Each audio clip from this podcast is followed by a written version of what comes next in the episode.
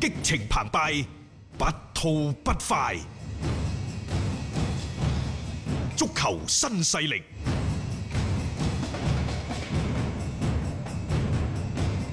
今年中超聯賽開賽仲唔夠兩個禮拜嘅時間，誒嘅前提之下呢，就其實前兩日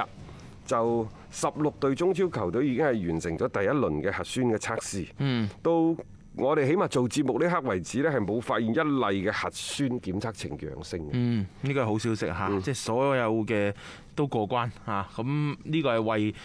誒順利嘅開賽啦，係提供咗一個嘅基礎嘅條件。因為其實喺我哋即係國內嘅體壇同人哋嘅體壇真係唔同嘅，我哋即係希望係做到百分之一百咧，係冇呢一個嘅即係事件嘅發啊即生。係喺今次呢一個誒檢測當中，包括嗰啲從外國翻嚟嘅外援呢，嗯亦、都即係佢首先佢哋喺外國翻嚟中國之前就要做一個核酸檢測，檢測係啊嗯翻咗嚟之後呢，亦都要做呢個核酸嘅檢測。咁啊、好就好在呢，就包括而家所有嘅人呢，基本上就全部都冇嘅，冇係嗯陽性嘅。倒係之前翻嚟嘅，大家仲記唔記得費蘭尼費嗰蘭啲？尼係，但係已經康復啦啊嚇！。嗯但係嗰陣時咧，其實係冇要求，即係喺三四月份嗰陣時係冇要求，即係。當其時係啲外國人，你嚟中國冇要求你做硬性核酸檢測，後尾係全部都硬性要求㗎啦，係咪？係係其實喺中超開賽之前呢，按照中國足球協會嘅要求，係每隊波要提交兩次全隊嘅嗯核酸檢測嘅結果，同埋一次抗體檢測嘅結果，係然之後你再好去大連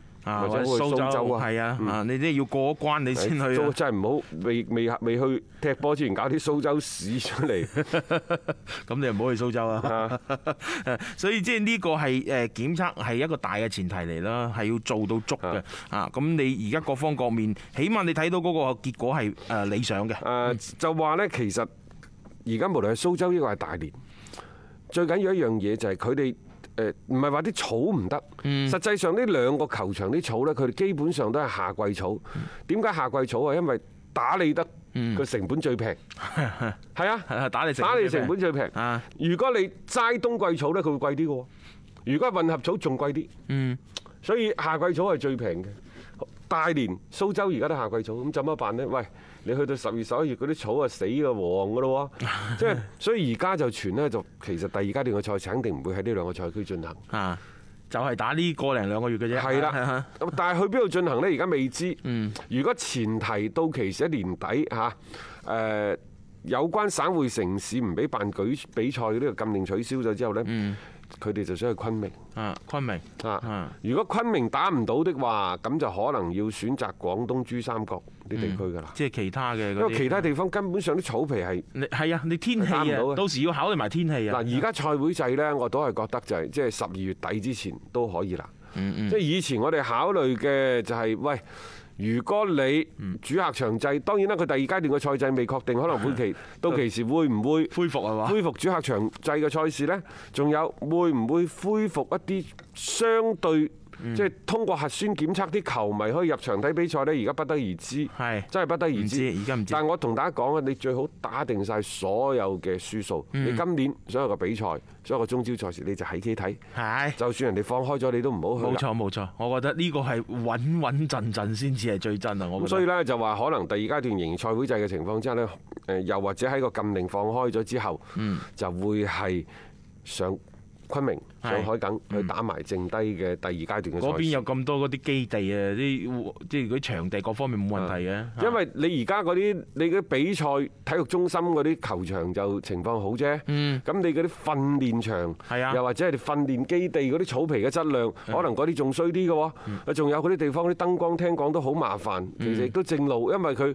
訓練場又或者訓練中心嘅燈光麻煩，因為佢哋平時嘅訓練喺日頭㗎嘛，係啊，都唔安排夜嗰啲燈瞓。其實好嘥錢㗎。嚇嚇啊！你而家打嘅六點一場、八點一場，嗯咁你個燈光滿唔滿足到呢個比賽嘅要求啊？等等嗯係，所以其實仲有好多千頭萬緒嘅工作係需要咧，大連同埋蘇州兩個賽區咧去加強，去快速咁樣推進至得。嗯冇啊錯，仲有時間俾佢哋去修正嘅，即係反正仲有個零星期嘅一個時間啦。但係你要做嘅話，我亦都只能夠即係一路推進，一路睇個情況再去跟進。有記者有球迷就問問問到一個問嗯題，就話喂，你而家嗯中超開啦，咁中甲同埋中乙點辦呢？嗱，我想同大家講下，啊我哋都唔知點辦。目前未有任何嘅官方消息就係話呢兩個聯賽幾時開，冇講到。但係其實今年中甲係抗咗軍喎，大家要留意喎係嚇，去到十八隊波個嘅喎。軍嘅係啊，即係唔聲唔聲咁樣嚇。其實即係在此之前已經討論過呢樣嘢嘢㗎啦。中甲係抗咗軍，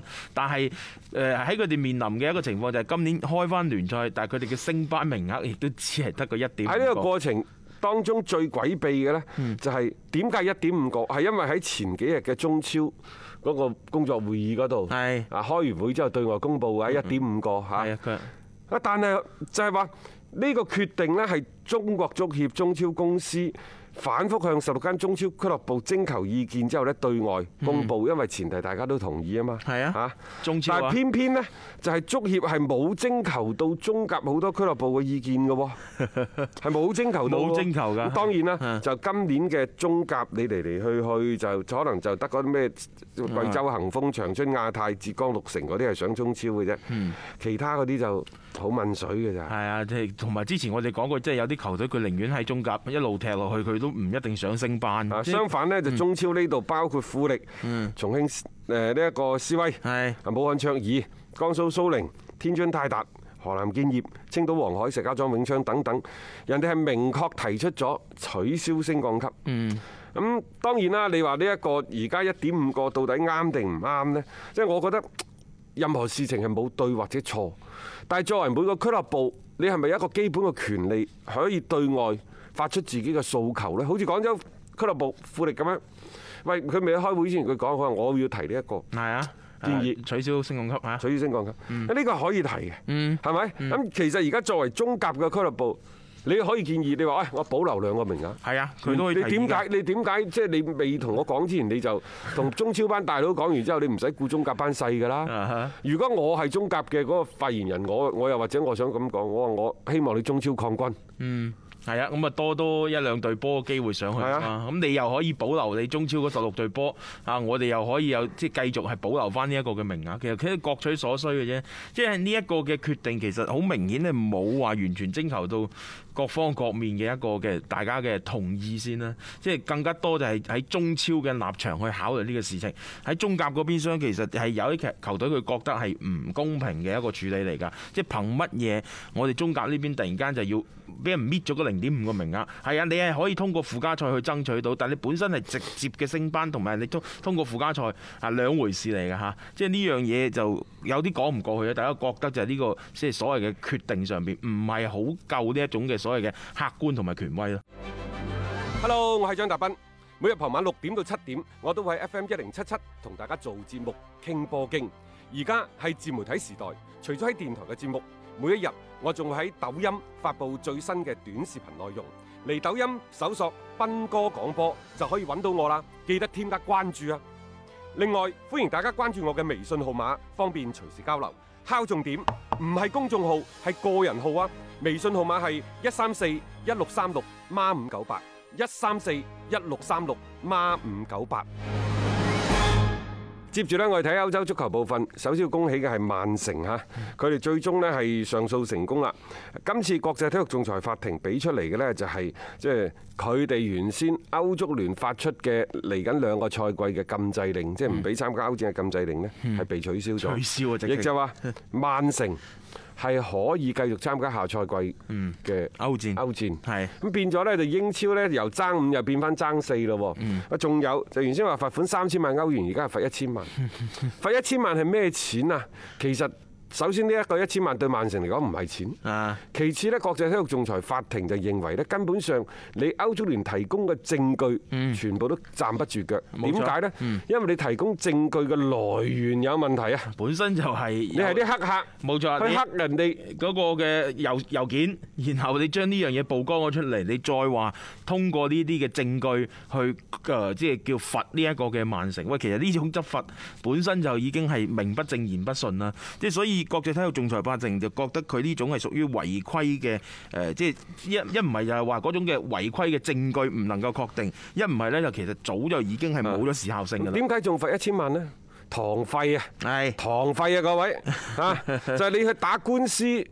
人哋都有啲錢，有啲有啲收入至得㗎嚇。冇錯冇錯你麥所以話一千萬對於曼城嚟講根本就唔係錢嘅。喺其實琴日嘅結果出嚟之後呢，曼城上下由官方到教練到球員等等，當然仲有好多媒體嘅發聲啦嚇，球迷嘅惡搞等等啦。曼城呢就話佢哋對於呢一個誒嗰個律師嘅團隊，包括呢就係一啲財稅嘅專家咩 CAS 啊等等，即係誒個辛勤勞動。工作等等嗯啊，履行咗正當嘅程序等等呢，就致謝。係嗯啊真係犀利。咁打贏咗，梗係開心㗎嗱，啦呢。個 CAS 呢，就係國際體育仲裁法庭啊。係冇錯嚇，即係反正呢件事呢，就最終即係由二月份爆出嚟嘅一個大瓜，拖咗即係接近咗幾個月嘅時間呢，即係終於喺琴日叫做塵埃落定啦。即係曼城係以一個幾完勝嘅姿態啦，喺今次嚟講呢，係 抽低咗呢一邊嘅歐足聯。其實你亦都可以睇到，就係佢哋最近呢一兩個禮拜嘅賽事都係大起大落㗎，啊既大炒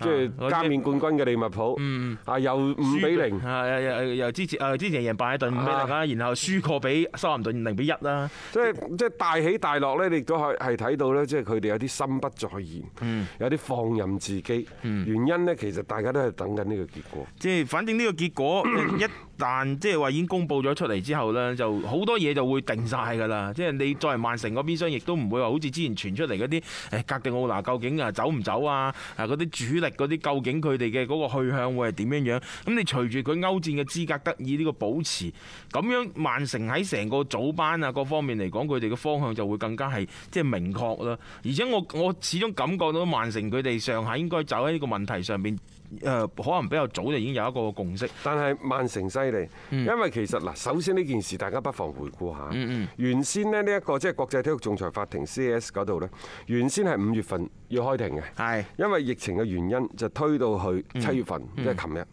咁但係在此之前呢，曼城嘅老闆文蘇已經講咗㗎啦，請五十個全世界最頂尖嘅律師，